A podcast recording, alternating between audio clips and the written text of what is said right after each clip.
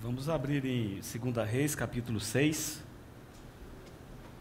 2 Reis, capítulo 6, versículos 15 a 17. 2 Reis, capítulo 6, versículos 15 a 17. Tendo se levantado muito cedo o moço do homem de Deus e saído, eis que tropas, cavalos e carros haviam cercado a cidade. Então o seu moço lhe disse: Ai, meu senhor, que faremos? Ele respondeu: Não temas, porque mais são os que estão conosco do que os que estão com eles. Orou Eliseu e disse: Senhor, peço-te que lhe abras os olhos, para que veja. O Senhor abriu os olhos do moço e ele viu que o monte estava cheio de cavalos e carros de fogo em redor de Eliseu. Eu comecei a compartilhar semana passada nesse texto. Entendi que deveria gastar um tempo no versículo 16, nesse encorajamento que o homem de Deus, o profeta, dá ao seu servo, quando ele diz: Não temas, porque mais são os que estão conosco do que os que estão com eles por causa da exiguidade do tempo, nós não vamos fazer uma revisão mais detalhada do que foi compartilhado. Mas apenas procurei enfatizar que nós não precisamos temer absolutamente nada. Porque mais são os que estão conosco do que os que estão com eles. Essa expressão, eu disse, não temas, aparece 11 vezes no Novo Testamento. E oito delas foram proferidas pelo próprio Senhor Jesus não temas. Diz também que essa palavra, essa expressão não temas, no Novo Testamento, é o equivalente à, à palavra fobia, né? Não tenha fobia. Não precisa ter, me ter medo. Não precisa ficar tão ansioso ao ponto de você pensar que a realidade do seu temor é isso mesmo. Sua ansiedade é sempre desproporcional à real situação. Não temas. E compartilhamos isso mostrando que o Senhor Jesus é aquele que está conosco. E ele prometeu que estaria conosco todos os dias, até a consumação dos séculos. Hoje, se o Senhor permitir, queremos mover adiante e focar a nossa atenção, gastarmos o nosso tempo no versículo 17. Essa oração que Eliseu faz para que o seu servo ele pudesse ter os olhos abertos, que ele pudesse ver que mais são os que estão conosco do que os que estão com eles. É uma oração muito interessante. Eu até sou tentado a gastar tempo aqui nessa oração, mas não vou fazê-lo. Talvez numa outra situação, mas te encorajo a lê-la e você pode buscar a ajuda do Espírito Santo para ver o quão maravilhosa é essa oração que ele fez. Aqui tem muitos princípios enunciados aqui. É uma das orações mais curtas da Bíblia e, e uma oração tão eficaz, com tanta efetividade. A oração do homem de Deus foi simples, foi curta e com tanto poder. Ele orou: Senhor, peço-te que lhe abras os olhos para que veja. Só isso. Quando vamos para o Novo Testamento e vamos fazê-lo hoje, lá esse princípio de ter os olhos abertos, ele está muito bem anunciado. Ele está explicado com minúcias. Então é isso que vamos fazer nessa noite. Vamos ver esse princípio lá no Novo Testamento. Vamos ver homens, mulheres, que necessitavam ter os olhos abertos. E por que alguém precisa ter o olho aberto, os olhos abertos? O que significa alguém ter os olhos abertos à luz do Novo Testamento? Vamos ver. Então vamos ler alguns textos para essa noite, começando em Marcos, em Mateus capítulo 4. Mateus capítulo 4, versículo 16.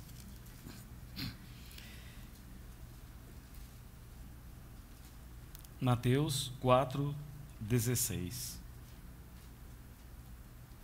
Mateus vai falar da vinda do Senhor Jesus e vai citar uma profecia ali é, em Isaías, capítulo 9, uma profecia de mais de 500 anos. E ele vai contar para nós, para os seus leitores, o motivo da vinda do Senhor Jesus a essa terra, um dos motivos. Então, Mateus 4,16 diz assim: o povo que jazia em trevas viu grande luz, e aos que viviam na região e sombra da morte, resplandeceu-lhes a luz. É, aqui está. O Senhor Jesus veio para que o povo que jazia em trevas pudesse ver grande luz, e aqueles que viviam na região e sombra da morte, sobre eles resplandecesse a luz. Essa palavra jazia, ela lembra jazigo, é um túmulo, aquele lugar onde as pessoas são colocadas ali depois que morrem. É, em inglês, geralmente nas suas lápides, eles colocam RIP, R-I-P, que significa Rest in Peace, descanse em paz.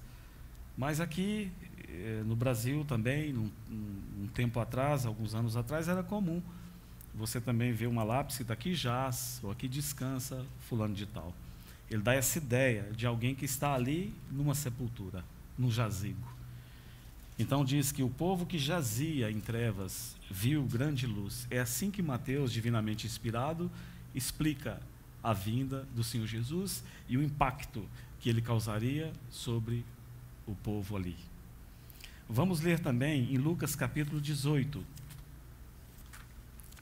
Em Lucas 18, é exatamente depois da tentação do Senhor Jesus, registrada por Lucas. Então diz, no versículo 16, Lucas 4, que indo para Nazaré, onde fora criado, entrou num sábado na sinagoga. 4,16. Lucas 4,16.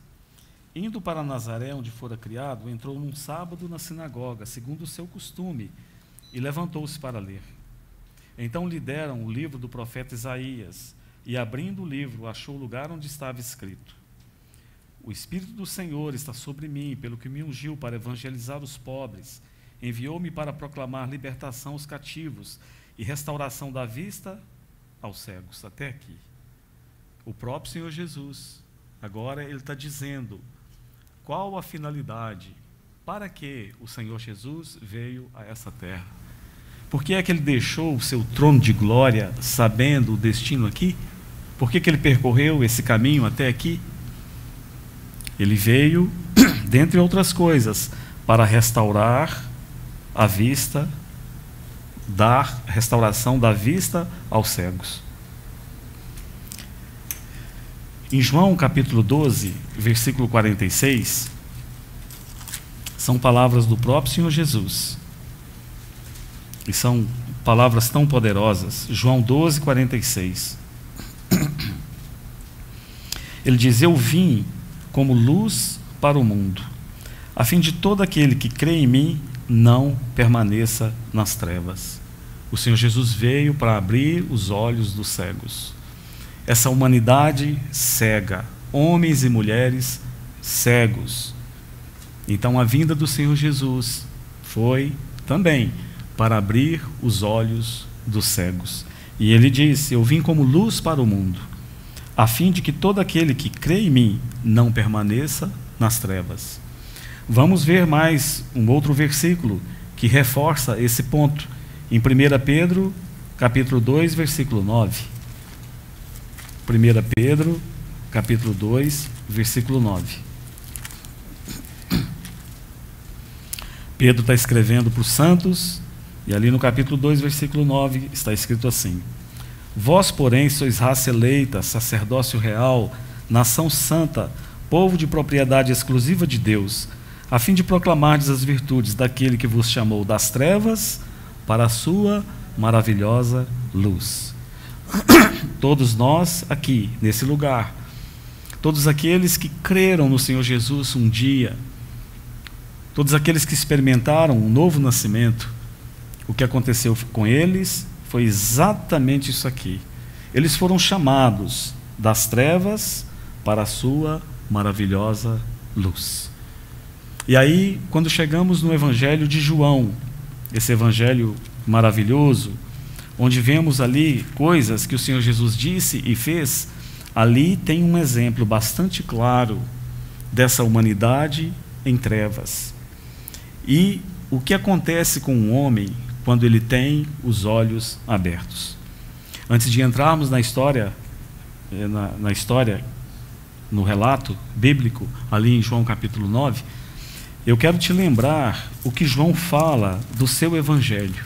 Como João, ele decidiu, divinamente inspirado pelo Espírito, colocar algumas coisas e omitir outras. Ali no capítulo 20, no versículo 30, ele nos dá a chave. Ele diz assim no versículo 30 do capítulo 20: João, na verdade, fez Jesus diante dos discípulos muitos outros sinais que não escritos, estão escritos neste livro. Estes, porém, foram registrados para que creiais que Jesus é o Cristo, Filho de Deus, e para que, crendo, tenhais vida em seu nome. Aqui ele nos fala como é que ele decidiu por esses chamados milagres que o Senhor Jesus fez diante dos homens, enquanto ele estava aqui nessa terra. Mas João, ele não chama os milagres de Jesus de milagres. Ele não usa essa expressão. Ele usa essa expressão sinais. Enquanto outros falam maravilhas, poderes, milagres, João fala que ele registrou alguns sinais no seu evangelho. Ora, o que é um sinal? Um sinal é algo que vai apontar para alguma coisa, para um fim. Ele não é um fim em si mesmo, mas ele vai te ajudar a chegar num determinado fim. Por exemplo, estou indo para Minas Gerais. É só seguir os sinais. Eu vou chegar lá na casa dos meus parentes. Vai ter um sinal ali na frente, pega a direita para Sertanópolis, de Sertanópolis para Assis, Assis Marília, vira a direita, Jaboticabal, Ribeirão Preto. É só seguir os sinais. Eles me contam até a distância, Ricardo, que separam uma cidade da outra. Então, o que João quer que os seus leitores façam é que eles vejam esses sinais que ele divinamente inspirado separou e que os seus leitores eles vão seguindo esses sinais que ele deixou pelo caminho. E aí o final, o ápice, quando terminar esses sinais, a pessoa vai crer que Jesus, ele é o Cristo, ele é o filho de Deus. E assim crendo, ele terá vida no nome de Jesus. Tem oito sinais que João separou no seu evangelho. Oito. Se você ler com cuidado e depois quiser estudá-los, fica a seu critério. Eu vou apenas mencioná-los. O primeiro é a água em vinho, ali em João 2. O segundo, a purificação do templo. O terceiro, a cura do filho do oficial do rei. O quarto, a cura do paralítico. O quinto, alimentando os cinco mil. Seis, acalmando a tempestade. Sete, sétimo, a cura do cego. João 9. E oitavo, a ressurreição de Lázaro. A ressurreição de Lázaro, tomemos como um exemplo de um sinal dado por João. O Senhor Jesus não foi apenas meramente ressuscitar um homem morto. Ele poderia fazer isso tranquilamente. Mas o que é que estava por trás? O que estava por trás desse sinal é que quem crer em mim, ainda que morra, viverá. Eu sou a ressurreição e a vida. É isso. Então, quando vissem aquele sinal feito pelo Senhor, eles pudessem entender que Ele é realmente a ressurreição e a vida, e que quem crer nele, ainda que morra, viverá. O que ele quis demonstrar, alimentando a multidão, é porque Ele é o pão da vida. Essa, essas multidões que estão aí fora, essa humanidade faminta, que procura saciar a sua fome nos prazeres temporais, Apenas em Jesus, apenas nesse pão vivo que desceu do céu, o homem pode realmente encontrar satisfação plena. Então, João, para colocar, acentuar essa questão de que a humanidade nasce cega, todos nasceram cegos. Então, João inclui esse sinal ali no capítulo 9, de um homem que nasceu cego. Acompanhe comigo, vamos ler alguns versículos. De um homem que nasce cego e agora ele vai ter os olhos abertos. Exatamente como o profeta fez lá com o seu servo. Esse homem aqui agora vai ter os seus olhos abertos e sua vida vai mudar. Então, em João capítulo 9, versículo 1, diz assim: Caminhando Jesus, viu um homem cego de nascença.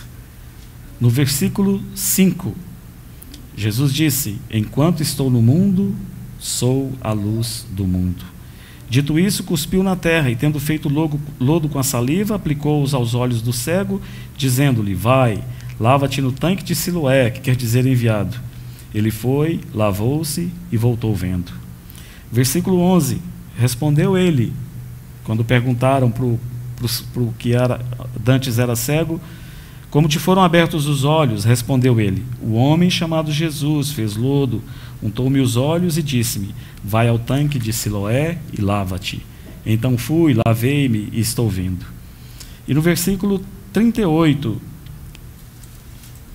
37, o Senhor, o Senhor é, disse para ele: Já o tens visto, e é o que fala contigo.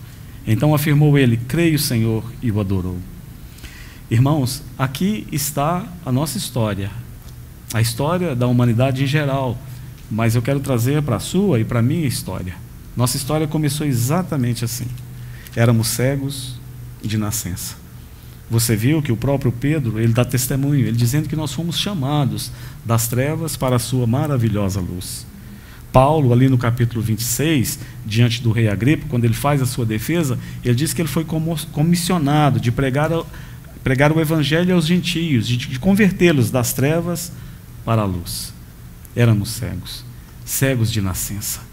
Todos aqueles que nasceram aqui, na raça adâmica, que nasceram nessa terra, nasceram com essa desabilidade, cego. Por que, que as pessoas não entendem? Por que, que você vê certas coisas nos noticiários, ou na televisão, ou aí na sociedade, e você fala, não é possível. Mas como que não vê? É claro que não vê. Está cego, estão cegos. Me lembro, há uns três, quatro anos, nos Estados Unidos, Long Island, numa cidade chamada Meritac, reunindo lá com os irmãos muito queridos, muito amados. E no meio deles tem uma irmã que é cega, Tracy, muito minha amiga, muito querida. E quando eu cheguei, me assentei lá no meu cantinho, aí de repente alguém veio me cumprimentar e ele disse: Leo! E ela escutou minha voz. Ela tem um cão, um cachorro, um labrador. E ela se levantou e veio até o meio da sala, foi antes da reunião, e disse: Leo, você está aí? E sim, estou aqui. E eu fui cumprimentá-la. E aí a cumprimentei e ela disse assim para mim: Eu quero sentar perto de você. Quando cantarmos hinos, eu quero escutar a sua voz cantando um hino. Onde você está sentado? E eu disse assim: Lá. Foi tão patético, né? Esticando a mão, dizendo: Lá. E eu olhei para ela assim, ela rindo de mim, né?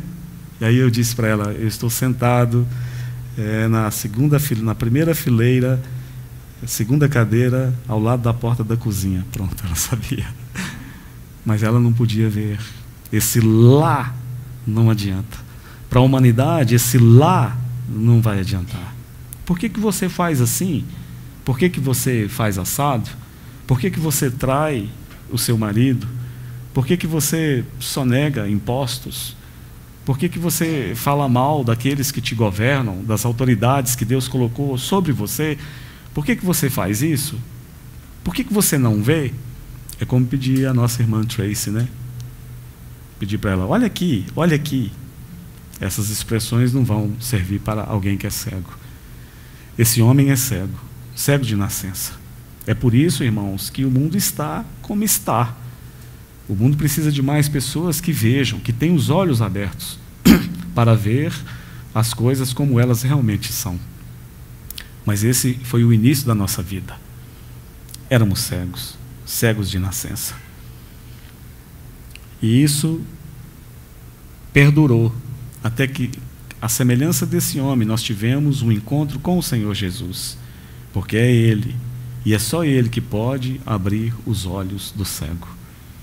Então, o Senhor Jesus, é tão belo texto, que diz que caminhando Jesus viu um homem cego de nascença. Irmãos, Aqui está bem claro, João, pelo Espírito Santo, coloca bem claro que essa é uma obra que apenas o abridor de olhos pode fazer. Só o Senhor Jesus pode fazer.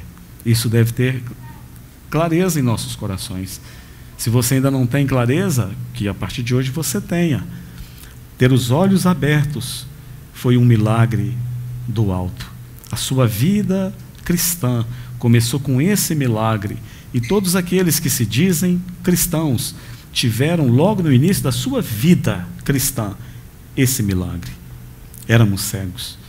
E, e, o Senhor Jesus, ele desceu da sua posição de glória E foi ele que tomou toda a iniciativa. Não havia nada, absolutamente nada em nós. Por que, que ele abriu seus olhos, Jonas? Havia algo bom em você? Por que, que ele abriu seus olhos, Severino? Talvez se pudéssemos dar aqui o testemunho, a oportunidade de dar um testemunho, muitos aqui diriam que tiveram os olhos abertos nos momentos mais tenebrosos de sua vida. No momento de maior pecado, de maior engano, de maior dor. Foi ali que o Senhor Jesus veio e te encontrou. Então, esse milagre, ele está sempre presente de uma maneira contundente na vida de todo cristão. Nossa vida cristã, ela começa com um ver nós vimos o Senhor. Foi alguma coisa que nos capturou? Algo que nos capturou? Não, foi uma pessoa que nos capturou.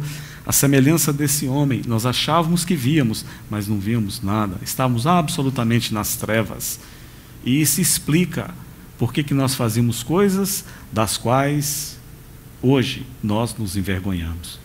Você já se pegou assim, pensando?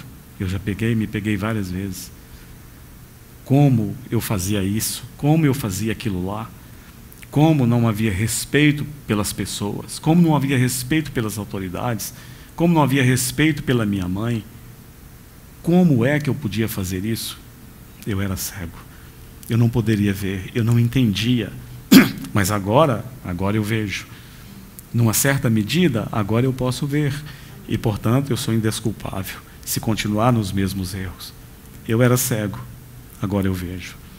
Então estabeleça essa primeira proposição aqui, essa sugestão de que todos nós que estamos aqui e que estão aí fora, e a humanidade, toda a humanidade, todos nasceram cegos. Todos precisam e precisarão de um toque do Senhor, de um milagre na sua vida, para que eles possam começar a ver. E a semelhança desse homem, esse sinal de João é tão maravilhoso, porque ele mostra que há esse milagre no princípio da vida cristã, da vida de qualquer um que se torna um cristão, um crente em Jesus. Esse ver. E a partir de agora, a sua vida, ela vai num crescendo. Essa visão é algo progressivo, é exatamente o que está acontecendo conosco. Nós vimos, ele viu, é um homem que nunca viu as belezas da vida, que nunca viu e eu vou citar algumas das belezas da vida, que eu acho, para mim, o que são belezas da vida. Ele nunca viu uma vaca amamentando o seu bezerrinho, ele nunca viu o pôr do sol, ele nunca viu um arco-íris, ele nunca viu um bebezinho dando o primeiro sorriso para você, ele nunca viu essas coisas, ele nunca tinha visto absolutamente nada. Ele estava nas trevas. E aí então ele tem os olhos abertos, e nós vamos ver que há uma revelação progressiva até que ele chega no ápice. E é exatamente isso para o que nós somos destinados. Ele diz aí no versículo, no versículo é, capítulo 9, ele diz no versículo 11, quando perguntam como te foram abertos os olhos, ele diz: O homem chamado Jesus.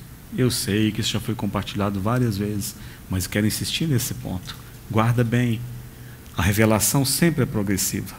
Nós não vemos tudo de uma vez, Vinícius, nós vemos pouco a pouco. Mas devemos caminhar na luz que nós já temos. Mas à medida que vemos e somos fiéis, aí nós vamos ver mais e mais e mais. Entendeu, Rafaela? Começamos a ver, esse homem começou a ver.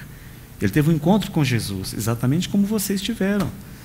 E aí então perguntam como te foram abertos os olhos? E ele diz: o homem chamado Jesus. Está ótimo. É um bom começo. O homem, apenas o homem. E aí depois, no versículo 17, ele diz assim: De novo perguntaram ao cego, estou lendo o capítulo 9 de João: Que dizes tu a respeito dele, visto que te abriu os olhos? Que é profeta. Viu? De homem para profeta. Está melhorando. No 33, eles, no 32 eles dizem: Desde que há mundo, jamais se ouviu que alguém tenha aberto os olhos a um cego de nascença.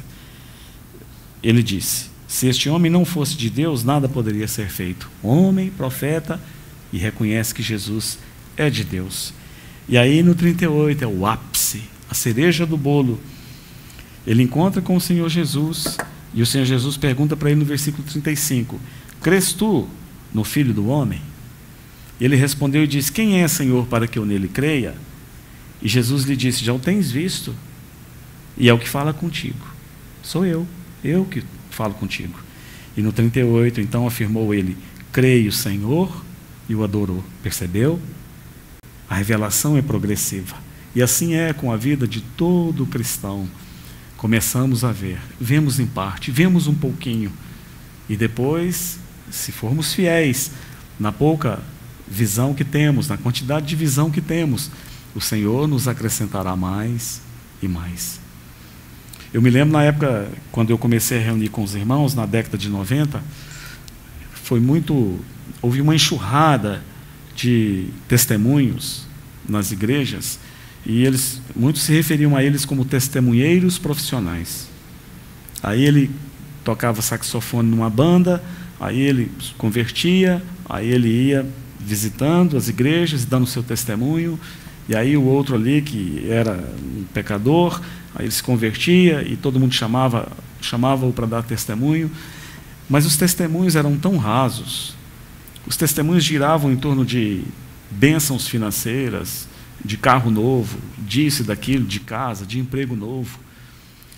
Mas muitos não tinham paciência, como eu não tinha com esses testemunhos. Mas hoje eu penso que muitos deles era a luz que ele tinha recebido para exatamente para aquele momento. No momento que ele tinha na sua visão restaurada, era de ver o Senhor Jesus talvez como um homem, ou talvez como um profeta, ou talvez como um homem de Deus, mas progressivamente estavam caminhando em direção a essa revelação plena, como esse homem aqui. Então a nossa visão, ela deve ser progressiva. Devemos ver mais e mais. Tivemos os nossos olhos abertos e agora precisamos caminhar para chegarmos ao ponto deste homem aqui no versículo 38. Creio, Senhor, e o adorou. João conseguiu muito bem aquilo que ele queria que os seus sinais fizessem. Ele disse que queria que os seus leitores, quando vissem os sinais que Jesus fez, que eles pudessem crer que Jesus era o Cristo, o Filho de Deus, e crendo tivessem vida em seu nome. Se cumpriu cabalmente. Esse homem teve os olhos abertos e o final da história dele, ali, tanto quanto somos informados por João, a última visão que temos dele é adorando o Senhor, talvez ajoelhando, numa cena tão bonita, não é? Dizendo: Senhor, quem que é esse? Quem que é esse filho do homem para que eu nele creia? Quem é ele? Qual o nome dele? Aí o Senhor Jesus disse: Já o tens visto, é o que fala contigo. E ele não titubeou, ele não pensou duas vezes. E eu creio que ele se ajoelhou. E ele foi para o chão e dobrou seus joelhos. E ele disse: Creio, Senhor. E o adorou. Homens e mulheres que precisam ter os seus olhos abertos para verem espiritualmente. Como aquele cego lá, como aquele servo do, do profeta, que no caso dele não era cego, mas ele não conseguia ver espiritualmente. Qual o problema da igreja hoje? Qual o problema em muitos ajuntamentos? É a falta de homens e mulheres que realmente possam ver. Esse é o nosso mal. Às vezes nos contentamos com as revelações que temos tido, de termos os olhos abertos e não vamos mais para o inferno. Isso é maravilhoso, mas isso é só o começo. Há mais, há mais coisas que nós precisamos ver. Então precisamos clamar ao Senhor que Ele constantemente Ele possa fazer em nós essa obra de graça e abrir mais e mais os nossos olhos para vermos como as coisas realmente são. Eu vou exemplificar isso antes de passar para o outro ponto, abra comigo em, João, em Marcos capítulo 8. Marcos capítulo 8. Diz assim, Marcos 8, 22.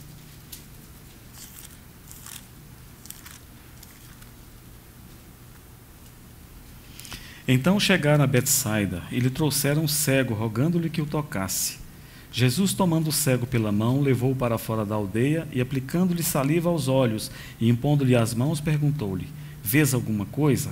Este, recobrando a vista, respondeu: Vejo os homens, porque como árvore os vejo andando.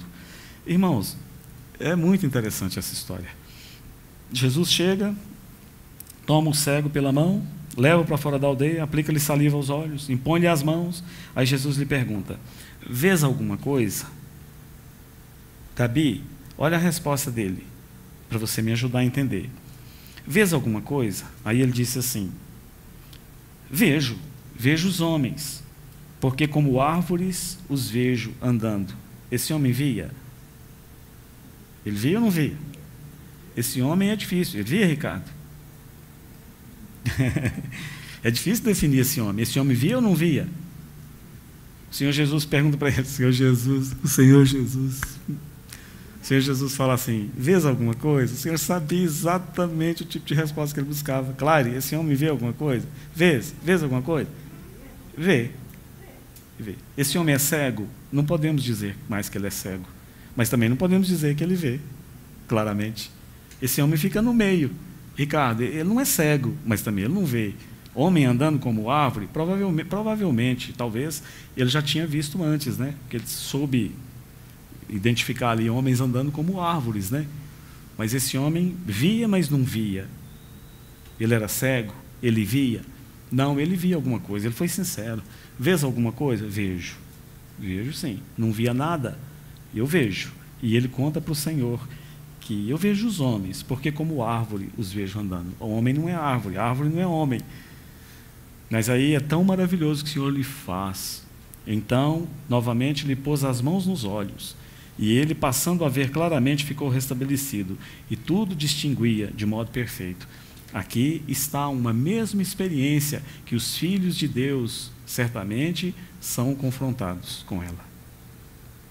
Nós precisamos prosseguir vendo, vendo e vendo com mais clareza. Esse é um grande mal na igreja, um grande problema, porque nós achamos que vemos, mas nós não vemos ainda com clareza. Irmãos, não há nada de errado nisso. Apenas sejamos sinceros, como esse homem aqui foi. Às vezes, João, chega alguém para a gente, chega um casal para a gente. Aí a sua esposa fala assim para esposa do irmão: Nossa, que vestido bonito que você está. E te, a sua esposa fala para outra esposa: Nossa, que vestido bonito você está. E te cutuca ali e fala assim: Não é verdade, meu amor? Você não achou aquele vestido bonito. e agora? E o que, que nós fazemos? É verdade, amor, lindo. Não é assim? Nessas questões espirituais, não cabe isso. Não podemos agir assim, temos que ser sinceros. O que salvou esse homem, guarde bem o que eu estou te dizendo. E o que te salvará, o que te ajudará, será a sua sinceridade. Vês alguma coisa? Poxa, ele poderia ficar constrangido. Eu não quero constranger esse homem. Esse homem bem que tentou, como os médicos tentaram. Ele tentou, ele fez o seu melhor. Vejo, sim, joia, tá bom. E ele teria ficado na mesma situação. Ele foi sincero. Vês alguma coisa? Vejo. Vejo os homens, porque os vejo andando como árvores. E aí o Senhor vem e toca novamente nesse homem. O texto é claro. Então, novamente, lhe pôs as mãos nos olhos, e ele, passando a ver claramente, ficou restabelecido, e tudo distinguia de modo perfeito.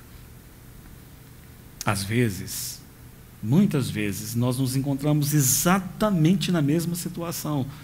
Vemos os homens andando como árvores. E aí, então, criamos tantos problemas no meio do povo de Deus, no nosso trabalho, na sociedade de um modo geral. Ao invés de sermos sal e luz, nós começamos a ser o foco de problemas. A igreja, eu já disse aqui em outra oportunidade, a igreja é um canteiro de obras. Pedro nos fala na sua carta que nós, como pedras vivas, nós estamos sendo edificados como uma casa espiritual. Há um trabalho, é como uma casa aqui, alguém, se alguém construiu, alguém aqui já construiu alguma casa? Alguém aqui? Marcos, aquela casa sua lá você que construiu? Tem nada prazeroso num canteiro de obras, numa construção, né? Não tem nada prazeroso. Já construí alguma coisa lá em Minas, um canteiro de obras, gente batendo com o martelo, máquinas serra circular cortando madeira, britadeira, aquele cimento que pega e te corrói as mãos. Aquela poeira que fica entrando no seu nariz, um veneno para quem tem alergia. Prego, tábuas com prego fincados, e às vezes o prego para cima, que você inadvertidamente pode pisar num deles.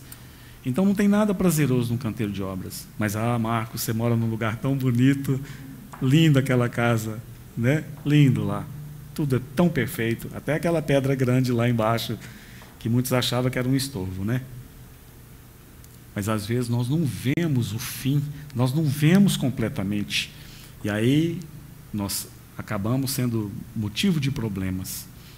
Por exemplo, Paulo diz aos Efésios, no capítulo 6, ele diz que a nossa luta não é contra o sangue e a carne, mas nós teimamos em confrontar a palavra de Deus, porque nós achamos que, eu digo achamos, com as nossas atitudes, que a palavra de Deus está errada. Não, a nossa luta é contra o sangue e a carne. E nós nos mordemos, e nós brigamos uns com os outros. Por quê? Porque vemos os homens como árvore andando, porque não vemos corretamente. E o ensino está tão claro ali, através da carta aos Efésios, escrita por Paulo. Nossa luta não é contra o sangue e a carne, mas contra quem? Contra os principados, contra as potestades. Nossa luta é contra essas forças dominadores desse mundo espiritual, dessa hoste de anjos caídos, de demônios que estão aí sob o comando de Satanás, para atrasar a obra de Deus, para impedir que você veja com clareza. Nossa luta está aqui. Nossa luta é contra esse. Nossa luta não é contra o meu irmão. Às vezes, na construção, lá naquela construção, um dia eu estava lá ajudando, o pedreiro estava arrumando o telhado, lá em casa, em Minas, os, o servente estava ali em cima e eu estava segurando alguma coisa aqui embaixo. E veio um, uma madeira, um caibro, que veio de lá e bateu no meu braço. Poderia ter me quebrado mas não foi por maldade. Era o trabalho dele, às vezes acontece. Às vezes, nessa obra de edificação da igreja, às vezes um caibro cai em cima do seu braço mesmo. Ou às vezes, por você não estar usando o capacete, às vezes pode cair alguma coisa lá de cima e até te causar um ferimento. Mas não foi por maldade daquele servente de maneira nenhuma. Foi um acaso, algo fortuito. Mas nós insistimos, nós insistimos que somos carpinteiros melhores do que aquele que está batendo o martelo ali, ou que podemos manejar aquela serra circular ou a maquita melhor do que ele, ou que ele está fazendo muito barulho e facilmente nos distraímos nessa obra de edificação. Por quê? Porque estamos vendo os homens como árvores, porque não vemos direito. Pode acontecer? Claro, isso tem acontecido comigo muitas vezes. Às vezes, do nada, acontece um comentário qualquer, você fica sabendo de alguma coisa. E no seu coração vem pensamentos de morte para com aquele irmão ou para com aquela irmã. É claro, talvez isso nunca aconteceu com você, não é verdade? Mas eu preciso me policiar, porque essas coisas, elas vêm e tentam se assenhorear de você de uma maneira completa. E quando você chega e vai saber a real história, o que está acontecendo, não tem nada daquilo. Vemos os homens como árvores. Eu me lembro uma vez, Esdras tinha menos de um ano, estava no colo. Minha mãe morava oito quilômetros numa chácara da cidade e ela vinha para as reuniões aos domingos. Nos reunimos e ali, 11 horas, 11 e meia, pegamos o carro e fomos para a chácara passar o dia com ela. Assim que sai da cidade, atravessamos uma ponte e temos aí uns 5, mais ou menos, quilômetros, 6 quilômetros de terra. E nesse dia chovia fortemente. E a estrada hoje é asfaltada, mas naquela época era toda esburacada. Então saímos, quando pegamos a estrada, eu andei mais ou menos um quilômetro, uns 500 metros, e tinham dois motoqueiros na minha frente. Uma chuva forte como essa aqui nesse final de semana. A estrada totalmente alagada. Então ela, ela tampou os buracos que tinha na estrada. E eu estava lá tranquilamente dirigindo a minha Brasília, e atrás estava minha mãe com o Esdras no colo e a Sueli. Lembra disso, Sueli? E eu fui, os motoqueiros com todo cuidado ali para não cair, eu fui e cortei eles. E quando eu cortei, fui embora, andei um pouquinho, a mamãe falou assim para mim: Meu filho, você jogou lama neles. Você encharcou os rapazes. Eu falei: Como assim? Que rapaz? Que senhora está falando? Ela falou: Olha eles aí. Os dois vieram correndo na moto e chegou e bateu no vidro assim. Eu parei, baixei o vidro, chovendo. Aí ele me falou algo muito forte, e ele, mesmo sem conhecer minha mãe, ele xingou a minha mãe com um impropério muito forte. E me xingou, e xingou a minha mãe. E aí, o que fazer? O que nós vamos fazer? E Deus me deu graça. Eu podia olhar para ele assim, ele aqui querendo briga, já ia dar um murro. Os dois. Eu disse: Me perdoa, eu não te vi. Eu não vi que eu fiz isso. Até a minha mãe, ela está aqui, ó. E ela me chamou a atenção, mas eu não vi o que eu fiz com você, me perdoa. Lembra a reação dele, senhor ali? O que, que eles fizeram? Ele olhou assim, conferiu que a minha mãe estava lá. Ele disse assim: Não, por favor, me perdoa você. Não, você que me perdoa. Não, me perdoa, me perdoa. Ele não via. Ele nem via que a minha mãe estava ali. Ele não conseguia ver. E foi essa a reação natural dele, de um homem natural. Mas às vezes o povo de Deus reage com tanta violência. Nós temos deixado, muitos têm deixado a comunhão, a comunhão dos santos, por bobagens, por coisas tão pequenas. Talvez porque estejam vendo os homens como árvore. Sempre colocando os problemas naquele ali, ou naquela ali, ou na maneira de culto, ou na pregação, ou no tempo, ou na música, ou na. Basta. Nós precisamos ter os olhos abertos. Nós precisamos ver com clareza, deixar de ver homens andando como árvores e ter a vista totalmente restabelecida e tudo distinguirmos de modo perfeito. Então, na sua vida cristã, saiba que você vai precisar de toques de graça do Senhor. Nós não vemos tudo, Severino. Nós vamos vendo paulatinamente, progressivamente, aos poucos. Então, precisamos, de vez ou outra, o Senhor abrir mais os nossos olhos, o Senhor nos tocar novamente para nós vermos. Agora, qual que é o objetivo final desse ver? Para que é que nós precisamos ter os olhos abertos? No que é que ter os olhos abertos espiritualmente, no que é que isso vai nos ajudar a terminarmos a nossa carreira? O que é que o Senhor Jesus quer com isso e nos abrir os olhos? Romanos 8, 28, 29. Uma obra grandiosa, espetacular, que não, se não fosse Deus que estivesse fazendo, eu nem acreditaria.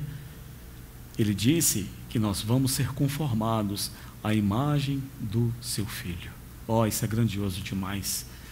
Então, o ver nada mais é, mais é do que sermos conformados à imagem do Senhor Jesus. Vemos hoje um aspecto da pessoa do Senhor Jesus e da sua obra. Somos conformados à imagem dele. Amanhã vemos outro, e vemos, e vemos, e vemos, até chegarmos naquela posição de sermos plenamente conformados a imagem do Senhor Jesus. E como que isso é feito? Como é que nós vamos ser conformados à imagem de Jesus?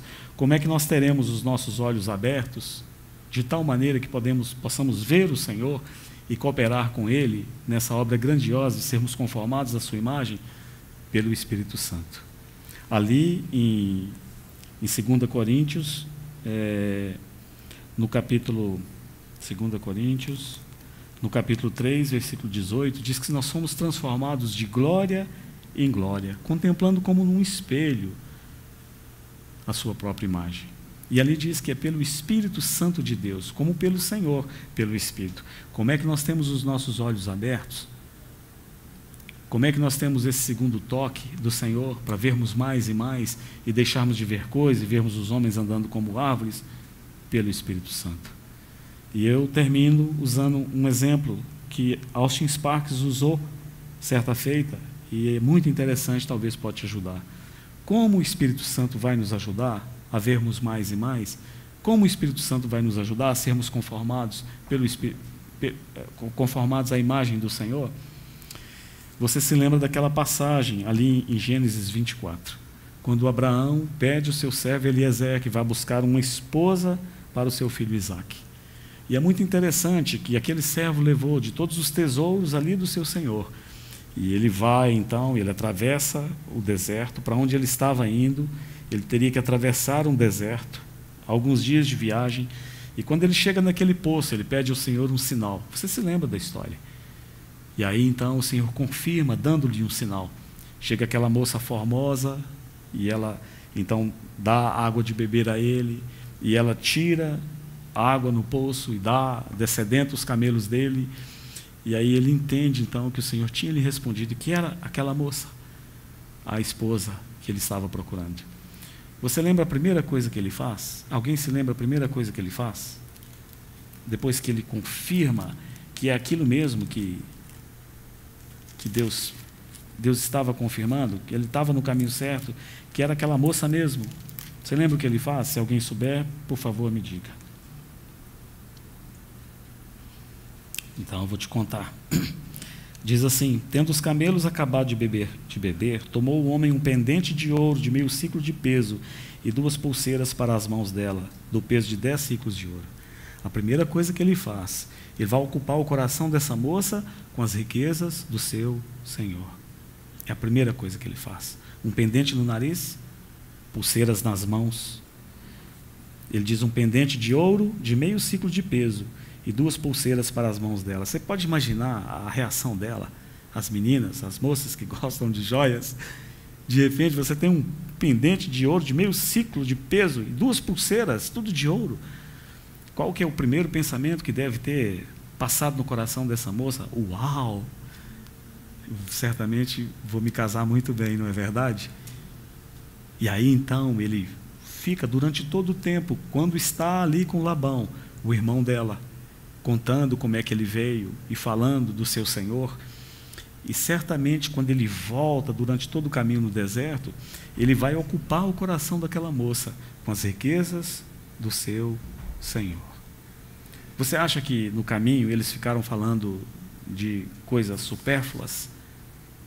Se o Londrina ganhou, se o Londrina perdeu hoje, ou a economia do mundo, como é que ela está, ou se o dólar subiu? Não, Ricardo. Certamente, da mesma maneira que ele começou lá no início, ocupando o coração daquela moça, de Rebeca, com as riquezas do seu Senhor. Foi isso que ele ocupou todo o tempo de volta para a sua terra.